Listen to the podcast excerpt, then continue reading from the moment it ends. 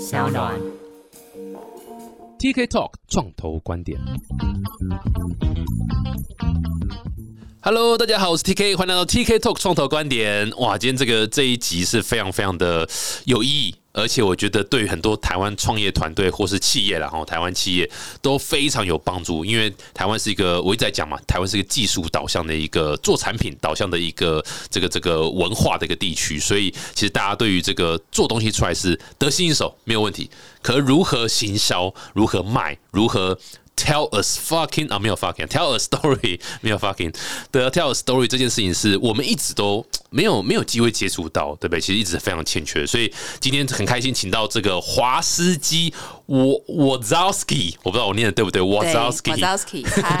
的创办人吴传凤 Jasmine，Hello。嗨，Hello，主持人好。那我觉得你刚刚讲了一个非常重要的的点，是就是是台湾有非常多，我们看很多的品牌会做产品，嗯他们会做服务，但是他们其实。会觉得我是不是把产品做好就好了？然后大家其实少了一个沟通跟对外讲他们故事的机会，所以很开心你们的邀请。对对对对对，哇！一开始就先以称赞主持人当破题的方式，哇，这个创业家会成功。谢谢谢谢，希望 哎，可不可以先就是这个 one sentence pitch 一下什么是 Wazowski Creative 哦，华斯基创意？好，我们公司其实是一间专门为旅游产业，就是包括呃观光局，然后航空公司、饭店，然后旅行社所成立的公司。那与其说我们是公关公司，其实我们自己在这一年 run 下来，我们更像是一个整合复合式的整合行销 team，有公关，有 PR，也有广告，也有文案。应该说，以前大家呃印象中，每一间公司当你成长到一定的规模，你可能会有个编制，害尔一位叫 marketing 的这样子一个正职的角色。但是其实人都有长有短。这个同事如果他擅长于文案，maybe 他其实就不擅长于媒体关系的沟通。我们现在等于把公司里面这个正职的角色变成了一个团队。你今天如果想要，我们可以帮你下广告，我们帮你投放广告操作。但如果你要对媒体沟通，我们帮你规划一系列的从记者会、媒体参叙、新闻稿、议题，等于一个人力现在变成了我们看不见的一整个 team。你要甚至要设计的功能，我们都是可以提供各种的服务。哎，这个整合式行销，这这个是一个专业的 term，对不对？它是它不是只是哦，所有东西都做。它，你可不可以先跟大家分享一下，就是你们这个整合式行销是什么意思啊？整合行销这个名字，它其实并不是新的。台湾出现所谓整合行销公司，应该至少二十年以上的历史。就是台湾经济起飞嘛，起飞之后你会看到很多的公司需求出现。但是稍微有一点不同的是，所谓的嗯，我们是比较主动的一个团队的角色。那一般整合行销里面，放大来讲。在行销广告来讲，台湾很常见的，像我们很听很常听到四 A 广告公司，嗯，asshole，然后 哦，没有。了，呃，Apple，有你很常听到的，比如说广告公司，对。那他们的角色就是你给他们一笔预算，他们帮你哎怎么样把广告预算用在精准的单位，嗯。像早年可能帮你规划呃报纸啦、报章杂志啦，嗯哼，现在变复杂，现在要顾虑很多的面向嘛，那他们帮你投放广告，那你也会听到很知名的公关公司，然后他们是帮你操作媒体的这样子的一个角色，也有所谓的 event company 活动公司，你要办实体展览的时候，他们来帮你规划从摊位或者是展场设计到嗯制作到现场的 run 整个活动，在活动公司。也有这种水军公司，对不对？专门网络带风向的。哦，这是现在最红的，现在可能业绩最好的新的，对，没错。但你提到这个，我们称之为口碑行销，哦或者是说多了嗯对口碑行销，或者是说社群操作，也有对台湾，就是随着时代的变化，现在做行销好难。我自己、啊，我自己在这二十年了，但很难，因为大家就像你现在已经不会每天只看一个广告就打动你，或你不会打开手机只看一个频道、一个人的 Facebook。因为资源太快了，相对做行销来讲，它被区分的面向很多。那我觉得以前是大众行销，现在我们年代，我觉得它是小众行销。你已经很难靠一个广告真的打到大众。嗯，所以怎么样找到对的你的 market，然后从 market 里面去分析这个客群它的轮廓，然后来做针对它真的会有效沟通的广告，或者是所谓的行销或公关，是现在我觉得在这个产业大家在面对的。这是某种程度也是大家有时候会讲出什么精准式行销这样的一个概念。对对对，哎，你很懂。哎呀，开玩笑，做这一行的哦，没有，我不是做这一行的。没有，但但我想某个时候来讲，主持人，像我觉得你抓重点这个地方真的好快速，就这个反应。没有没有，还好我帅而已，帅而已。OK，对，大家可能看不到，但我看得到，主持人很帅。OK，好欸，公关这训练不错，我们嗯，我们要维持大家就是快乐友好的互动嘛。是是是，但但精准形象，我觉得这就是一个以前大家讲大众，以前的广告，我们刚刚说的，在这个产业里面有，其实可以细分成非常多的角色，那各有专长，各有专精，但相对的，他们你很难精通，所以我们的角色有一点点不一样，是因为我自己在大学毕业之后，真的是毕业之后就误打误撞进了旅游业，嗯，那我觉得我也算旅游业里面比较少数的，所谓陆海空都收集了，待过饭店，待过航空公司，很短暂待过游轮，哇哦，然后疫情的时候进到了电商，就是我是旅游电商最后一份工作在旅游电商，嗯所以等于从产业面的每一个角色大概都都待过了。好酷哦，所以我们会熟悉所谓旅游业你常遇到的问题点、难点跟怎么样。因为我自己待过不同单位嘛，所以包括以前的航空公司，我跟很多的观光局也合作过，所以等于这个产业里面的各个角色，我们其实都都已经有过各种的合作实务的这样子的一个经验了。那所以当时在成立公司的时候，我们就希望我们是主打在旅游产业的。我也不贪心，就是 其实你要最大赚钱，你应该是要广开客群。可是我们觉得我们的擅长跟整个，我们甚至可以给我们的客户建议说，根据我们的经验，旅展前后哪一波是打广告的最弱的点，那哪一波网络的流量会下降？嗯，因为我们长期的观察，从航空面、从旅游电商面不同的面向，我们去看的数据，所以我们其实整年的幅度可以抓的比客户更精准，因为我们以前知道都做过了。嗯哼嗯哼所以我们的角色跟一般的广告或者是公关或行销产业比较不一样，是我们聚焦在旅游线，但是旅游线里面你需要的所有，像是我们跟旅游线媒体的一个大家的很熟悉的关系，然后我们跟旅游线的 KOL，就是现在很红的 KOL 行销，我们跟他们其实都建立了很完整的关系，很多的朋友啦。对简单说，我们在这个产业很多。其实简单说就是总结一下，就是对现在做行销真他妈的有够难啊！所以绝对 绝对不是你说哦，我公司 hire 一个 marketing 的 head，然后他就是下下广告，或是经营一个社呃粉丝团，或是经营一个什么东西就 OK 了。没有，它是一个全面性，因为人脑已经呃这个资讯泛滥情况下，已经资接受资讯是片段的。对再加上我自己也觉得人脑已经被训练是看到广告自动会把它剔除掉。对所以绝对你怎么一直去优化你广告的这个转单成效，这绝对不是下更多钱，或者是你知道买更多的版位，这其实要整套的一个什么时间点出现什么东西会刺激它的 awareness，刺激它的转单，这个是一整套，就是你们的 know how 了。你确定你不是从我们产业出去的吗？开玩笑是不是？这个我会不会太专业了？有有有有，但我觉得很开 心。就是就是自己也也也看着也是做网络这一行的嘛，所以也是会看到一些这样案例了。这个是相当重要，因为就是跟你回到刚刚讲，就是呃，大部分人都是做产品，然后我们以前做产品出身的，就是我其实是工科的。工科背景的，所以我们的我们的理念就是，只要产品做得好，他自己会卖。我觉得这件事情是，呃，yes and no，就 yes 就是一定会遇到这样 case，可是这都是极端的 case。大部分九九成九成点点九九九的都是要靠很大的行销。对我，我们也是注意到，像我自己开业之后，今年接了一家旅行社，然后他专门做高端产品，嗯，然后他以前不敢跟媒体沟通，就是不敢跟媒体沟通，不敢跟媒体沟通，这是一个蛮有趣。像因为像我呃，我之前待的公司，我们很习惯跟媒体沟通。嗯我们是航空公司的时候，我们一定最新的呃公司得奖，然后促机票促销，然后各种重大讯息都很习惯让媒体朋友们知道嗯嘛，分享。但对于传统旅游业者来讲，当你要跟媒体沟通，通常就是客诉了。就是已经你出完团、出完行程，哦客人不满意，他找到媒体，对，嗯然后所以媒体才会来找你。他们其实不知道是媒体朋友，其实也是可以帮你做一些正面的是沟通，对，不会只在出包了，然后遇到客诉的时候来追着你说你们公司怎么这样做。嗯其实嗯我觉得这就是我们在看的。同样的一个渠道也好，同样的一个沟通的管道也好，它可以反，但它也可以正。嗯哼，那我们怎么帮你用我们的经验找出其实有适合你这么多可以做正向沟通的管道，嗯也是我们在正在进行的一个方向。没错没错，就就坏消息都比没消息好，对不对？这个是这个这个这个这个观念真的是我我是我也是自己这样走过才觉得，哎，这个其实是有它的道理在这样子，对啊，有时候真的是要去要去勇敢的去做行销啦，对啊，有时候就不不要怕太多东西这样。哎，不过 Jasmine，我好奇的是，你这个这是你第一次创业吗？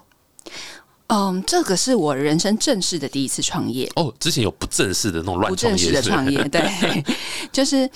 应该说我在创业之前的最后一份工作是可以讲公司名称的吗？可以啊，可以啊，哦可以，没问题。OK，我在 KK Day 嘛，对，我在 KK Day，然后我们访问过 KK Day 啊，KK Day 是我们节目第第二集哦，就来如果过了没记错是第二集的的来宾，？OK，对啊，我们等下可以私底下聊一聊那时候访的是谁，然后这没有问题。那呃，KKday 它是一个台湾创立的旅游电商品牌。嗯哼，Sorry，身为前员工，我们都号称我们是台湾最大的旅游电商，是是是是是，就那很骄傲这一点。对那个 E Easy Travel 都去旁边没有啦，没有啦，形式不同，，Lion 形 King 形式不同，不同。我们不，我们不会就是不好对同业有任何的 comment，但是是是 都是呃，这些都是我们非常尊敬的前辈。是是是是是是，呃，对，因为他们现在可能是你的客户，对吧？所以要要要还是要顾一下，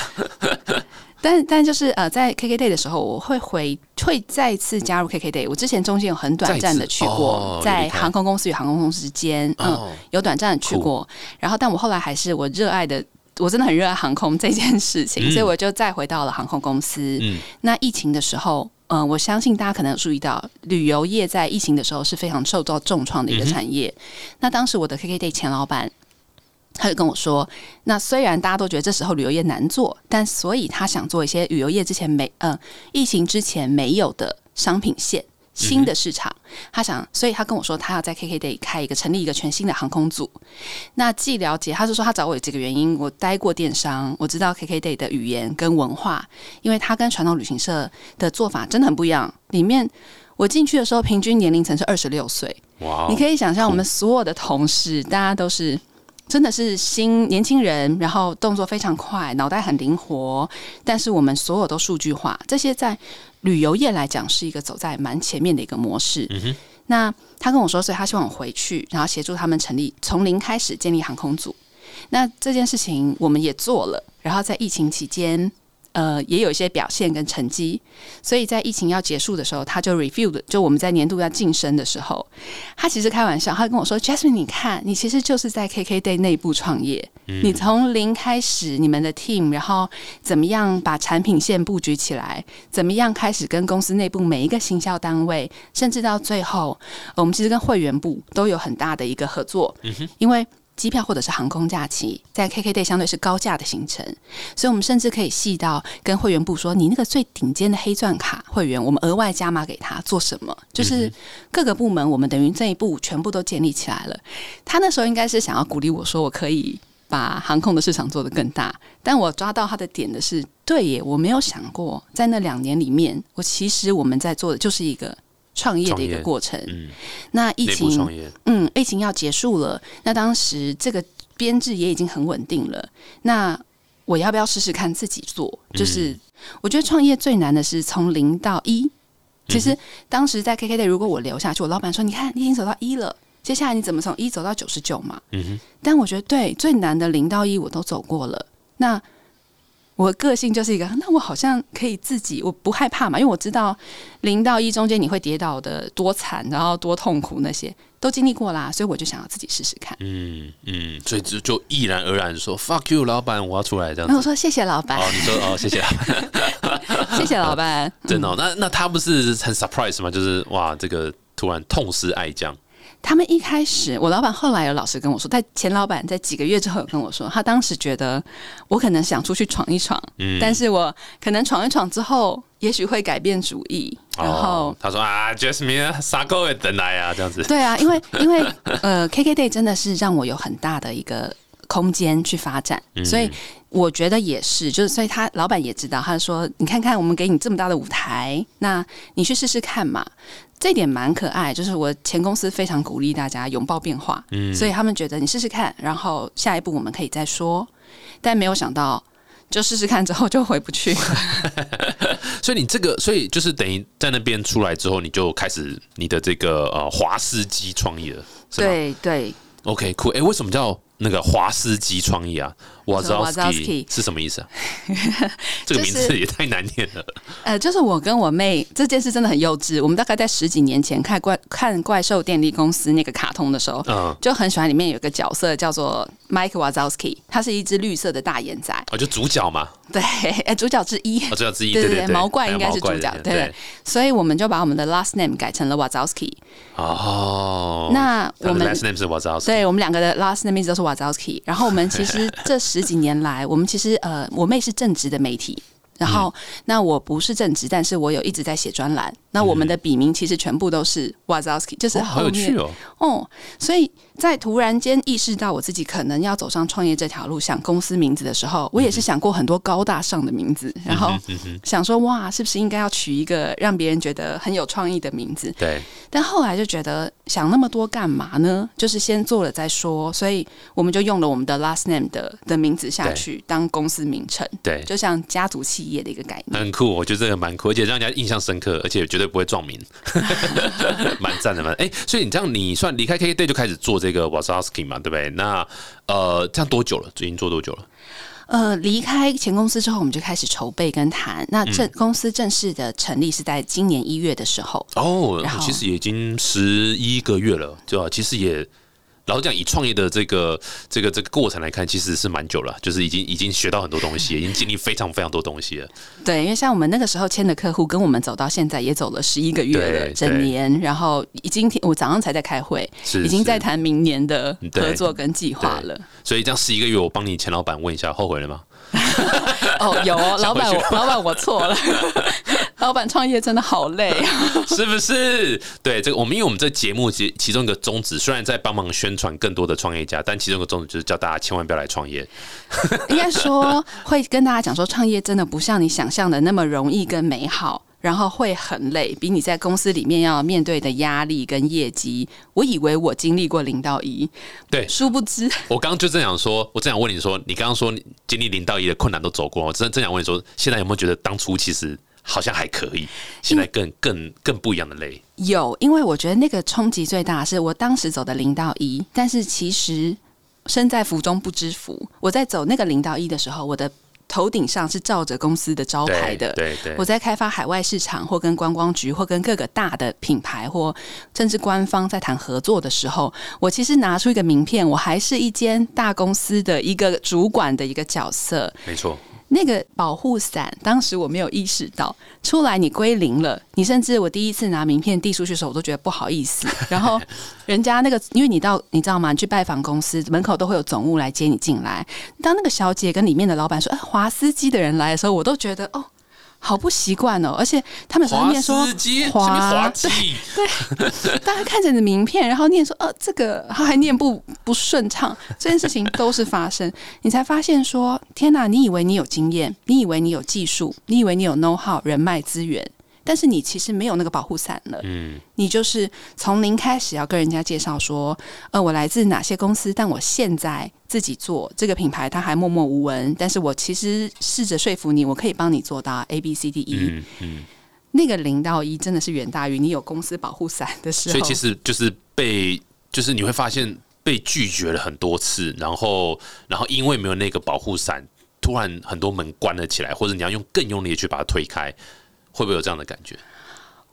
我必须承认，我是一个幸运的人，嗯 所以我到现在为止，其实那时候，嗯，节目在跟我们接洽的时候，我有说，我其实没有去开发过陌生的客户。今年从从年初，actually 从去年底以来，我们的所有的客户都是我的前老板们。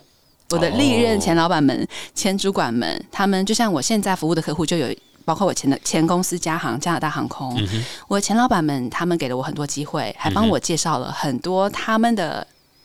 同业的朋友啦，嗯哼嗯哼或有需要的品牌，嗯所以我其实到现在都没有做到真正陌生的客人。，I see I see。嗯，所以拒绝，这一段。那小朋友这个不要学哦，这个 哎不会不会，我是说会提醒大家说，其实你真的不知道谁是你的职场的贵人，嗯但是离开之后，你会很深刻的清楚到，原来对，你你以前没有想过，在公司里面，你可能嗯。我甚至有前同事帮我介绍的客户，嗯就是那个部分，你当然不是抱着利用的态度，但真的是职场上的每一个人都有可能成为你未来有一天的贵人。没错，嗯，他们他们所以他们帮我很多。那但是我觉得那个难处是你真的是经历过，你才知道原来你没有那个光环。你拿出自己的名片给人家，从零开始的时候，即使已经我那么幸运有老板们帮我背书了，可是你其实很没有底气，你没有把握。嗯嗯，然后我不知道之前来受访怎么谈过，所以因为这样子，我其实嗯，我觉得我今年的，比如说我们在报价。或者是说，在收费的标准那边，你也会都会觉得说，要再更便宜，对对走低价路线。大家有没有提过这件事情？就是我们可能不是真的到低价，可是你绝对不会是一个很很可以获利的一个的标准。当然，第一步的时候真的是从这里开始的。嗯，这是必经之路了，真的是每个创业家必经之路。对啊，因为的的确大家都是从零开始，然后我我觉得呃呃，但当然的确是比较幸运一点啦，就是还有钱老板的一些一些协助，这样。那很多人是真的是来 literally 从零开始，说然后陌生开发，那个真的是呃，你知道被被鄙视啊，然后被被嘲笑啦、被这看不起啊，真的是太常见了，太常见了。那这有时候真的，我我访问过蛮多，然后包括我们自己也是嘛，因为我在创业，就我们自己往往往第一个客户真的都是求爹求娘求出来的，对不对？对，真的真的是这样子。那那那像你讲的，就是一开始也是牺牲利润啊，然后什么方，这真的是无所不用其极去去想办法去去生。那这个这的确是跟在企业内部创业的那个氛围差非常非常多。对，而且更何况另外一点是，企业内部创业你还是有领薪水。对你，你还是拿上面的人给你的薪水，可是你自己出来创业，不好意思，从眼睛张开那一天开始，你就在烧钱，就在花钱，在花钱，你不知道下一个薪水在在哪里，对。然后这个压力很大。以前我妈前两天就嘲笑我，她说我以前是为老板打工，我现在是为员工打工。对，没错，就是我肩负着员工们的，你 promise 他们这个工作机会，所以你知道的大小月，你都得都得给出你应该要给的合理的待遇嘛。没错，没错。所以每一个创业家，我觉得，呃，如果真的没办法创业了，都可以去当那个糕饼店的老板，因为都很会画大饼。没有我的饼很小，我都画很小的饼。哦，是的，是的，因为一开始不可能给高薪嘛，很难给高薪，所以都是哦愿景未来，然后大家一起打拼一个是更更好的环的的旅游业的生态，一定是这一定要一定要有这个成分。如果呃你去创业公司上班，你只抱着拿高薪的呃这个期待进去创业公司上班，你就死定了，你就是一个 fucking asshole，因为你根本就是去寺庙里面找男朋友的概念，就你就是去错地方，不能完全不对的期待嘛。对，但我们待遇也没有给差了。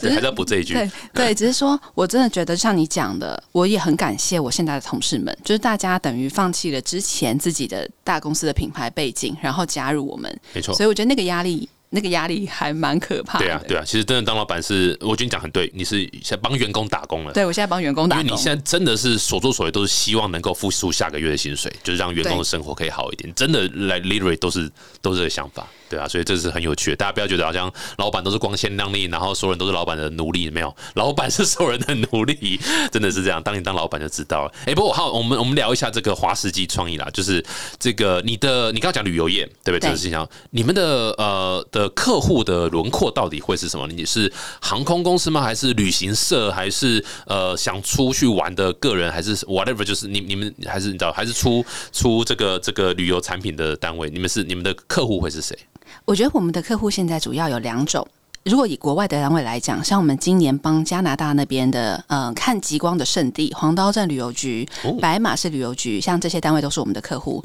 等于他们是我以前在、哦，所以是国旅游局，就是对国家的那个国家的对对对政府单位，那一个是国外的品呃国外的旅游产业，那帮他们引进，像我嗯、呃下个礼拜要出一个媒体团，也是去皇家加勒比海集团的名人游轮，像这些海外的旅游单位，嗯，从政府到大品牌，他们想要进入台湾，想要有一个公司帮他们操作在旅游业里面怎么样的沟通，哦找到对的媒体，找到对的 KOL，那这个是一个是我们在做的方向。但另一个面向，我们其实有台湾的客户，然后像刚提的台湾的客户的话，我们手上有专门做非洲或特殊旅游的嘉宾旅行社，然后我们有嗯台北福华大饭店。那这些品牌，我观察到有一个共通性。他们可能都是已经，就像你说的，他们其实本来产品像福华的餐超好吃，我们最近每天都在福华吃饭，哎呦，就是开会前后，但口袋就有点薄，就是嗯，可是可是就是它等于老字号的。说真的，台北曾经最辉煌的五星级连锁饭店之一，那现在面对国际这么多新的品牌进来，其实你说老字号，但是他们也想要做一些新的动作，新的行销、新的公关。那嘉宾也是，嘉宾他就是我前面提到的，他专门做，其实真的就是高端客、特殊旅游市场，非洲啦、南极啦、正北极啦，就是。这些很特殊的地方，他们的这这些品牌的特性都是，他们其实都很专注在哦，他们有很好的产品或者是很好的服务，但是他们想做一些新的创试，我应该说有一点点类似，不太到那么大剧烈的转型，但是他们想愿意接受新的媒体沟通的方式或公关或行销这些。那这个时候我们去，然后举一个简单的例子好了，嘉宾的老板。创办人他自己其实是真的是脑袋非常精明的，非常非常反应非常快的一个呃经理人管理人。但在我们就营之前，他今天早上还说，他以前他每一天都开业务会议，因为他要每一个业务跟他说，你今天你呃应该说你前一天你接了多少电话，然后整个销售状况怎么样怎么样怎么样，他盯得很很仔细嘛。但我们进去之后，我们带给他的不只是广告投放跟公关的议题操作，我们也把我们在 KKday 学到的，其实很多。的数据化，我们我们都笑称我们是工人智慧。如果你有一个整个 IT team，你可以有一个很厉害的人工智慧 AI 生成。那我们学到的是，哎，在这个里面，其实哪一些数据对旅游业的 owner 或者是管理人，其实可以更清楚的帮助你分析你花的每一笔广告费用，在哪一个渠道真的带进来什么效果？因为我们以前在电商就是这样的思维的，对，没错。所以我们帮他用工人智慧 create 了整个的。销售表格，然后他其实现在可以很轻松的直接追踪所有的每一个。比如说打电话进来的新的新的客人，或者是 online 里面进来的老客人，哪一个业务处理的，然后需要去哪一个市场，我们直接电呃 Excel 档案帮他生成，比对过来，这个月你花了多少的广告预算在这支商品上，进来了多少的询问度，又询问度里面又有多少 percent 下单，所以你的广告我们可以很细的分到，你今天在非洲，其实你的整笔预算的转换率是如何？嗯那。南极或者是中美洲怎么样？就是它其实可以帮助他整个是更全面的来看他的预算怎么样用在真的跟业绩结合在一起的地方。哎，这样听起来你们不只是。单纯做一些行销的策略啊、规划执行，那你根本就是改善一家公司的体质。不要这么说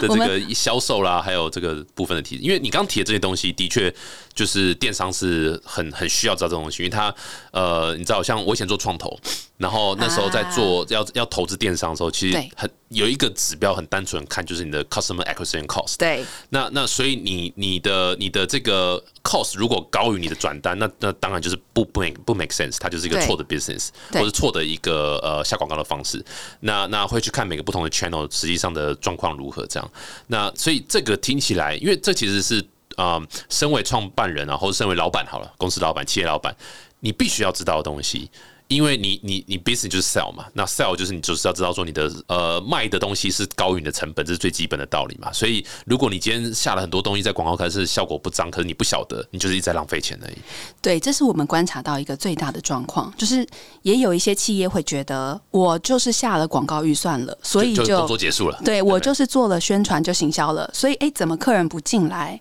可是我说真的，你同样下预算。你的 Facebook 好，我们就拿大家现在最常以为的，我下 Facebook 广告的预算，你同样这个产品，甚至是你的这一张图下了一万块的预算，跟我们帮你改良过后不同的视觉、不同的文案，一万块钱的预算可以有不一样的效果。我们在电商称为 A/B test。对对对，嗯，我们自己也会再做一些这样子的一个思维放进去。所以虽然下预算，可是其实你可以有更聪明的做法，甚至。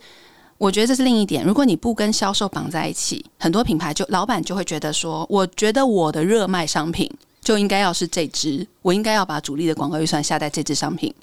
但是其实它市场可能就是竞争者很多，或者是大家价钱拉的比你便宜，你面对很直接的一笔价冲击进不来。这时候我们就会跳出来说，我们观察到你其实，在另外几支商品，它不是你以为你的最最开始的明星商品，但是它是一个你相对用小一点的广告预算下去打。你其实可以转单率更高，实际上可以有销售成果的，因为你是独家的商品，因为你这个商品的特殊性。对，我们可以透过数据去分析这些。没错，这就是数字的呃数字化的一个厉害地方，就是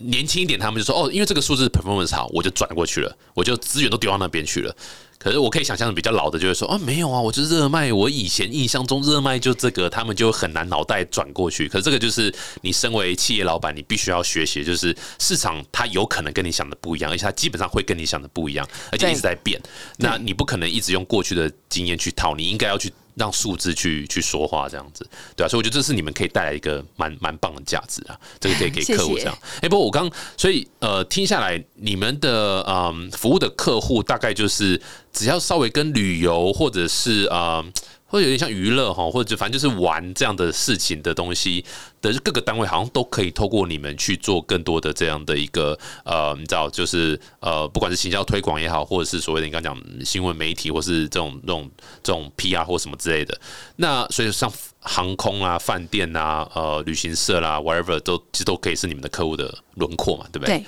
那他们有跟你合作的话，你们合作的模式是怎样？是是一个长期的这种一年的合作约，然后你就是花一年时间会跟他们呃去，像你刚才还要甚至去 tune 这些你知道 channel 下广告的 channel，这样深度的合作吗？还是你们是有更 light 的方式？还是你们那你们的收费方式是怎么样？可以分享一下吗？我们你知道的，刚开始创业的时候。Any 客人你都欢迎，必须老实说，我想大家都经过这一步，对啊，所以我们一开始也是最初也是靠本来一开始的形式是接专案，但我后来发现，因为我们自己想做的这个模式会有别于可能说真的一般的广告公司或公关公司，是你给他一笔预算，对，就他就帮你执行，但是他们就会比较没有心力去帮你串联起来看整个大的。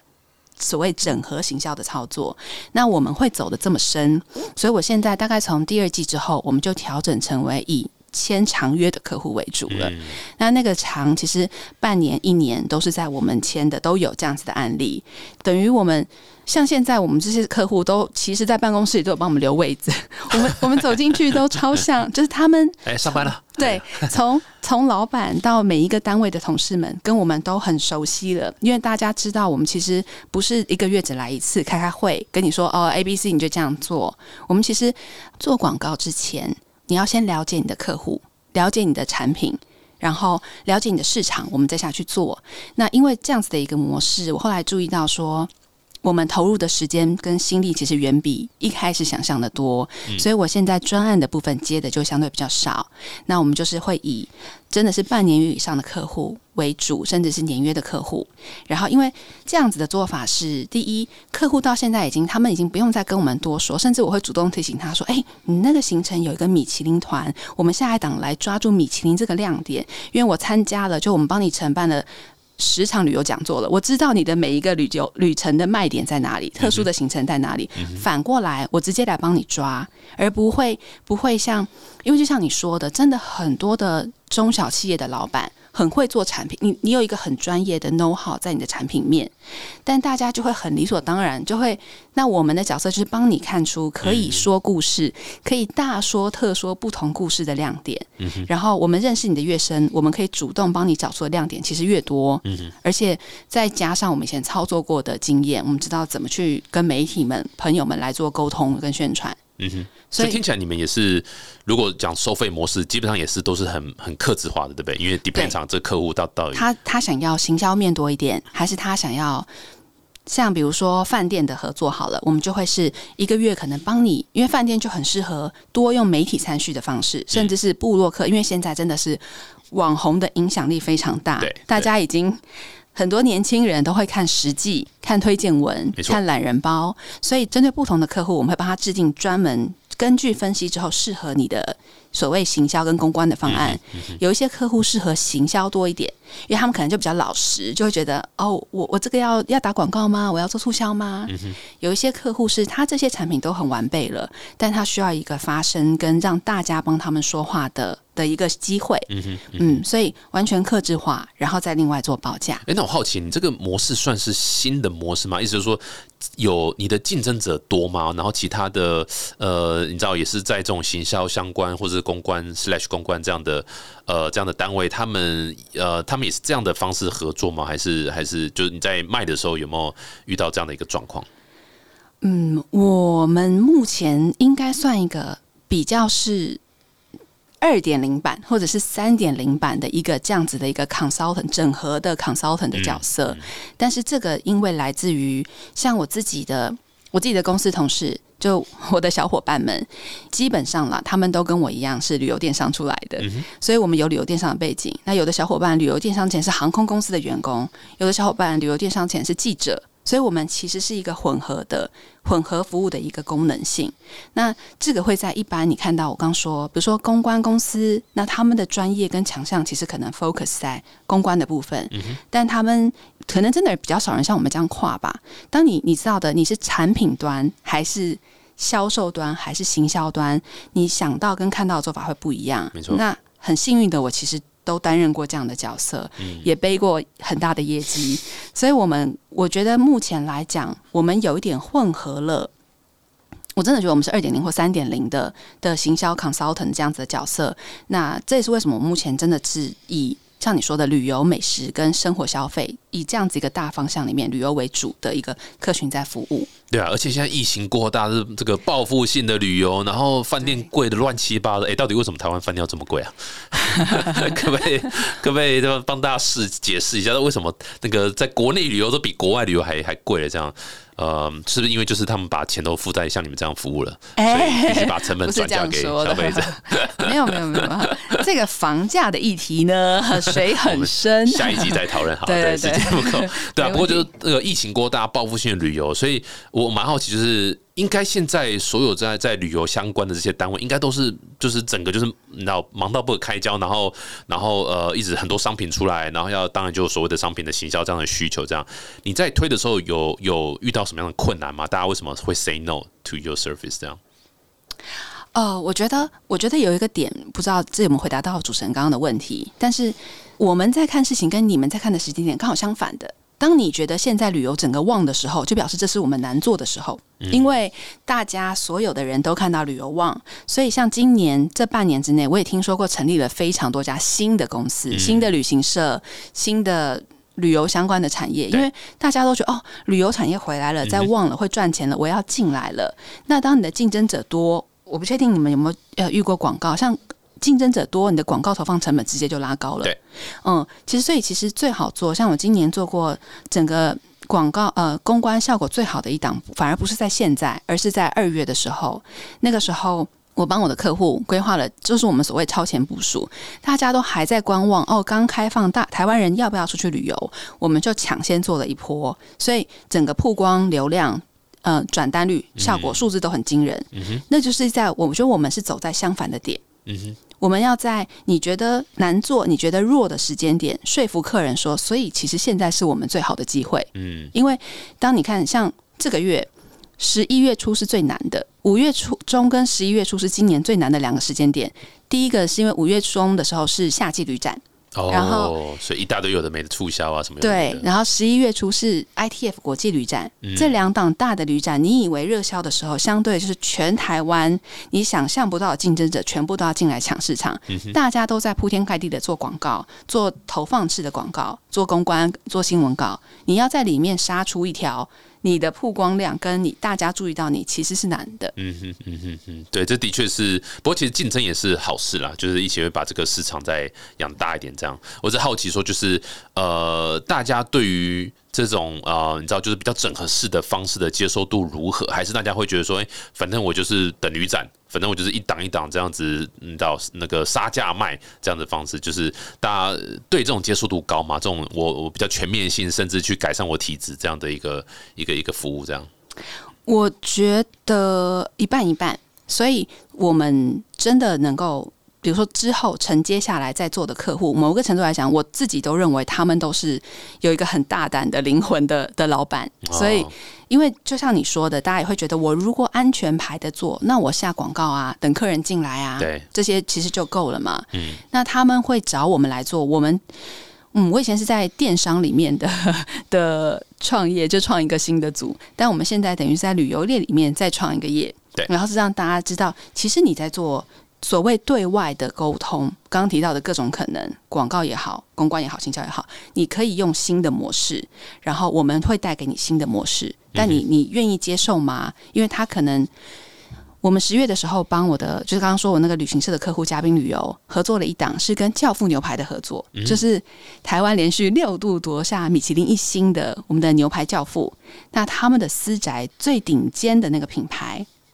等于是两个高端品牌的跨界合作，嗯，那从媒体到客人也都很惊讶，就是哎，我我没有想过我来报你一个南印度的旅游团，但是我也有机会得到教父牛排的的餐券，没错，对不对？但是当那时候旅行社老板听到说，他觉得为什么不行？如果我们的客群其实分析下来。消费力、喜好，因为他们的行程里就是有很多米其林的餐饮的行程，客人非常喜欢。那为什么我们不在台湾就开始，你就可以享受到米其林美食？这个旅程可以有各种的变化。嗯哼，嗯嗯，他从来没有试过这件事情，但是他很愿意一试，所以我们就就努力去做了。对，但是我相信很多的品牌主。大家不一定愿意说，哎，我没有试过的这个产业，嗯，我做这样子的一个跨界，或者是这样的一个尝试。没错，没错，这真的是也是怎么讲？就是呃，时代在改变，然后呃，老讲就是行销方式也是一直被淘汰，或者说被被无效化了。然后因为大家会会厌倦了，会会大脑会自动去去抵抗这些东西，这样，所以你必须要更多的这个优化你的行销方式。那像呃，Jasmine 这样的服务就是一个很棒的一个方式啊，这个蛮推荐给大家。当然。如果今天是这个套句 Jasmine 讲话，就你比较老顽固然后讲话的脑袋，我没有这样说，哦，你没有这样讲，对，我们公关人不能够，对不起，对不起，我把话放到别人嘴巴里，不是不是，就是没有，但意思就是说，就是如果呃很多风险管理比较重视风险管理，就很多老一辈的啦，哦，就像你讲，很多老一辈的比较。哦哦，风风风险对，应该说这大家还是要拥抱一下新东西啦。我觉得这个呃呃，世界在变，然后最可怕就是用过去的成功方式。在想象中今天会成功，这样其实这是很可怕的，对啊，因为台湾就是一直活在半导体的世界嘛，就是过去半导体太成功了，然后就就搞到现在各个产业都做不起来，都很惨。哇，这个议题更深了。是啊，是啊，是啊，我们接下来有有大概有二十集会来讲这件事，不要开玩笑的。但今天非常开心的，强觉得是来分享这个呃，我我的我靠，这是瓦扎斯基，瓦扎斯基，华斯基，华斯基的这样一个一个，我觉得很特殊，就是第一个是呃，整个事情销这件事情。是我以前在国安有念书，然后那时候呃也是在国安电视台第一次听到整合式行销这样的一个科系，专门在教。整合式行销就是不是单一哦，只是下广告或者只是 PR 什么，它是整合式的一个方式。那甚至就像你刚刚讲的，exactly 你刚刚讲就是有改善公司的企业的一个体质这样的一个业务在这样。呃，所以有这这个这个整合式行销，我觉得是现在一个新的东西，然后蛮值得大家去参考的。那透过整合式行销，然后又是旅游这个产业的切入点，我觉得这两个我是觉得非常的特殊。当然，旅游的市值也很高然后，这个里面的含金量也是相当相当不错啦。所以我觉得。就是你这个很厉害，选选题很厉害，没有吧？而且 服务费，服务费，服务费，对，服务费，服务费。对啊，而且重点是你的 background 就是这个出身的，所以是是就是，如果从我现我现在讲都是从创投的角度啦，对，就说哎，一个团队他有这样的 background，他的 track record 是这么这么就是贴近这样的东西，然后这个市场呃含金量也高，然后又是一个新的一个切入点玩法，而且理论上是更好的一个 solution，其实就就会成功率就会。自己幻想成功率会高啦哈，但我们也是这样子啊，对，整间公司都这样。想的，对，没错没错，至少几个 checklist，哎，check check check 是是好的啦，那当然就是还是要靠努力啦，当然不乏还是要一些运气的成分在，所以这就是创业真的不容易，真的不容易，但是非常希望你可以成功，谢谢 啊，真的谢谢。Jasmine，那大家如果喜欢这集，欢迎到 Apple Podcast 订阅分享五颗星，那如果想对于这个，哇，这要再讲一次，我 Zosky，对，华斯基，华斯基。对对对，我知道，哎，我知道你说波兰是不是波兰的姓哦？听说它比较像波兰的姓，哦 s k o i n e 哎，这呃，是这是语文，不好意思。对，这个希望 Wasowski 可以这个宏图大展。想起来中文这很难，宏图大展。对啊，这个欢欢迎大家可以那个呃那个有任何想问 Jasmine 的东西的话，可以到 Apple p o d 留言，或者是到我们的粉丝团留言，我们都会帮协助转达。好，没问题，酷，谢谢，再次谢谢 Jasmine，谢谢，谢那我们下次见，拜拜，拜拜。